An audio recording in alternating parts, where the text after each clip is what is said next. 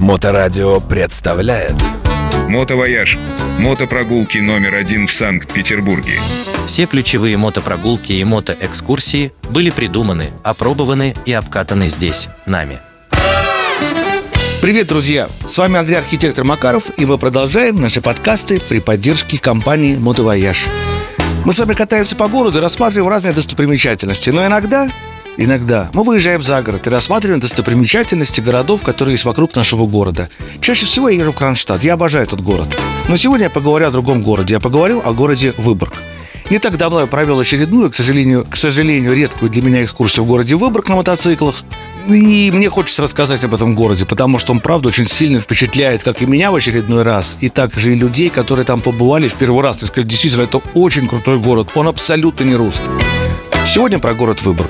Мы рассмотрим с вами его стратегическое значение. Во-первых, мне хочется сказать, что я до сих пор не знаю, сколько до него километров. Потому что, когда я до Выборга, там показывают то одно расстояние, то другое расстояние. Я не понимаю, почему. Некоторые иногда пишут, что до него 120 километров. Иногда пишут, до него 180 километров. И я, правда, не знаю и не хочу ее узнавать. Я знаю, что до города Выборг я выйду, доеду, приеду, и это будет какое-то количество времени. А сколько там километров точно для меня непонятно.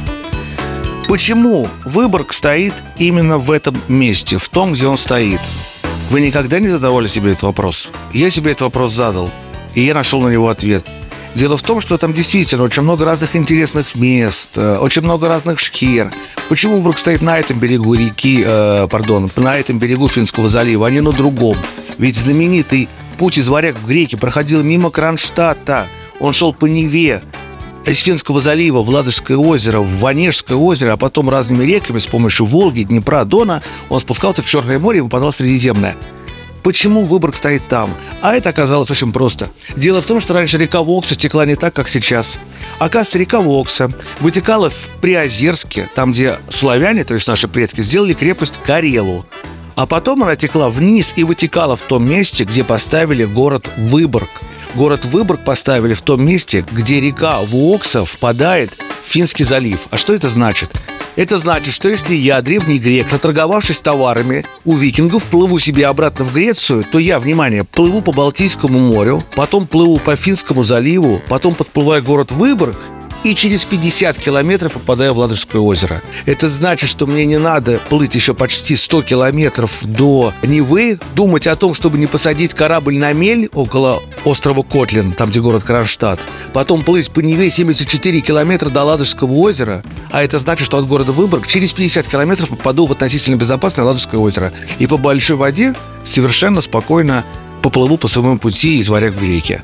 Это стратегически важный город, который стоит в том месте, где река попадает в Ладожское озеро всего лишь через 50 километров. Но потом, к сожалению, река Вокса изменила свое русло. И сейчас река Вокса разветвляется на большое количество рек и попадает в районе Лапенранты в огромное такое Воксинское водохранилище. И вот именно в это водохранилище при императоре Николае I прорыли Саймонский канал, и этот Саймонский канал имеет перепад 40 метров. И вот эти 40 метров проходят корабли, точнее торговые суда, проходят по шлюзам, то есть им нужно подниматься в сторону Финляндии или опускаться в сторону Выборга. И поэтому торговый путь из Финского залива в Ладогу был опять налажен. Вот. А мы с вами возвращаемся в древнюю историю, когда был основан город Выборг. Город Выборг был основан во времена так называемого Третьего Северного крестового шведского похода против славян и против Карел. Потому что мы, славяне, покрестились в 988 году, а примерно через сто лет мы покрестили всех карелов. А шведы тоже покрестились примерно тогда же, когда и мы, и у них есть такой король Олаф. Вот именно башня святого Олафа и стоит в центре Выборга. Это знаменитый король, который крестил Швецию. Но точной даты крещения Швеции нету, потому что Олаф крестил, ну, перманентно. И до него кто-то крестил, и после. Просто он был самый известный креститель, поэтому в честь него стоит башня. Еще, кстати, башня святого Олафа стоит в Таллине. Она тоже самая главная ратуша этого города. Так вот, и вот э, Торгельс Кнутсон, точнее Торкель, его шведское имя, Торкель Кнутсон был на тот момент ярлом, то есть генералом. И, и в то же время он был так называемым регентом при малом короле. Э, король был маленького возраста, его звали Ярл Биргер Магнуссон. И вот этот э, Торкель Кнутсон сам себя отправил в очередной раз э, воевать со славянами, и он, и Торкель Кнутсон дошел до города Санкт-Петербург, которого еще не было, конечно, и в том месте, где река Охта выпадает из реки Невы, основал э, крепость Ланскрона, венец земли, в 1300 году.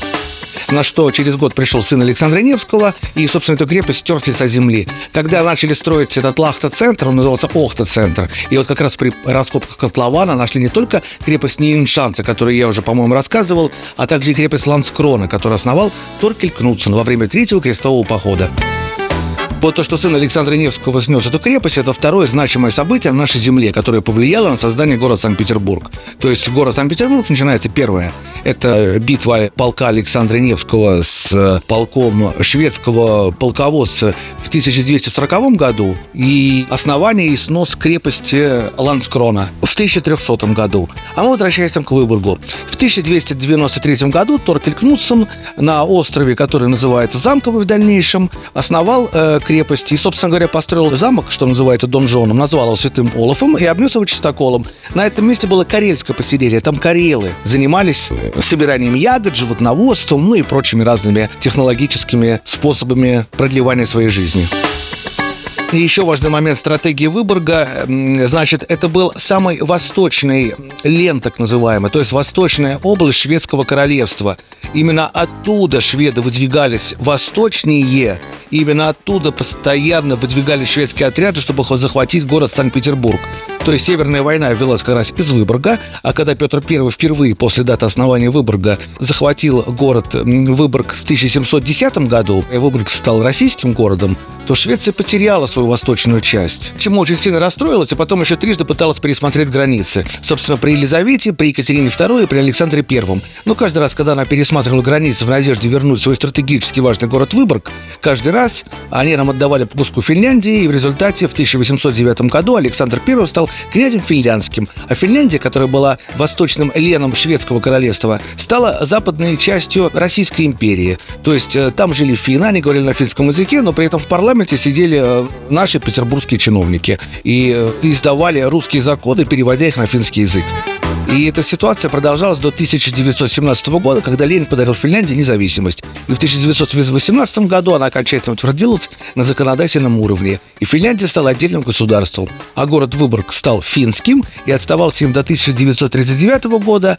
А потом была русско-финская война, и мы его отвоевали. Но в 1941 году началась Великая Отечественная война, и опять пришли немцы. И вот когда в 1944 году мы Выборг захватили, сделали его окончательно на тот момент советским городом, и последние финны оттуда ушли, которых там жило до 70%.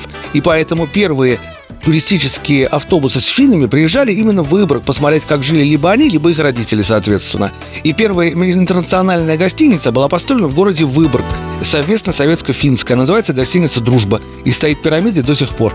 И, соответственно, первые форцовщики были тоже в Выборге, потому что они меняли там жовку на пионерские галстуки. Вот такая история города Выборг. Говоря о городе Выборг, конечно, надо сказать, что Выборг переводится как «святой город». Финны потом его назвали Випури. Это тоже переводится «святой город», ну, на их финском языке. Но вообще Выборг – это шведский город, который переводится «святой священный город».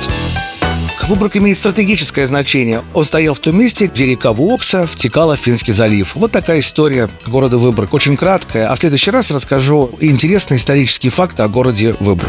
А с вами был Андрей Архитектор Макаров и наши подкасты при поддержке компании «Мотовояж». «Мотовояж» – мотопрогулки номер один в Санкт-Петербурге. Телефон 7 921 931 2363.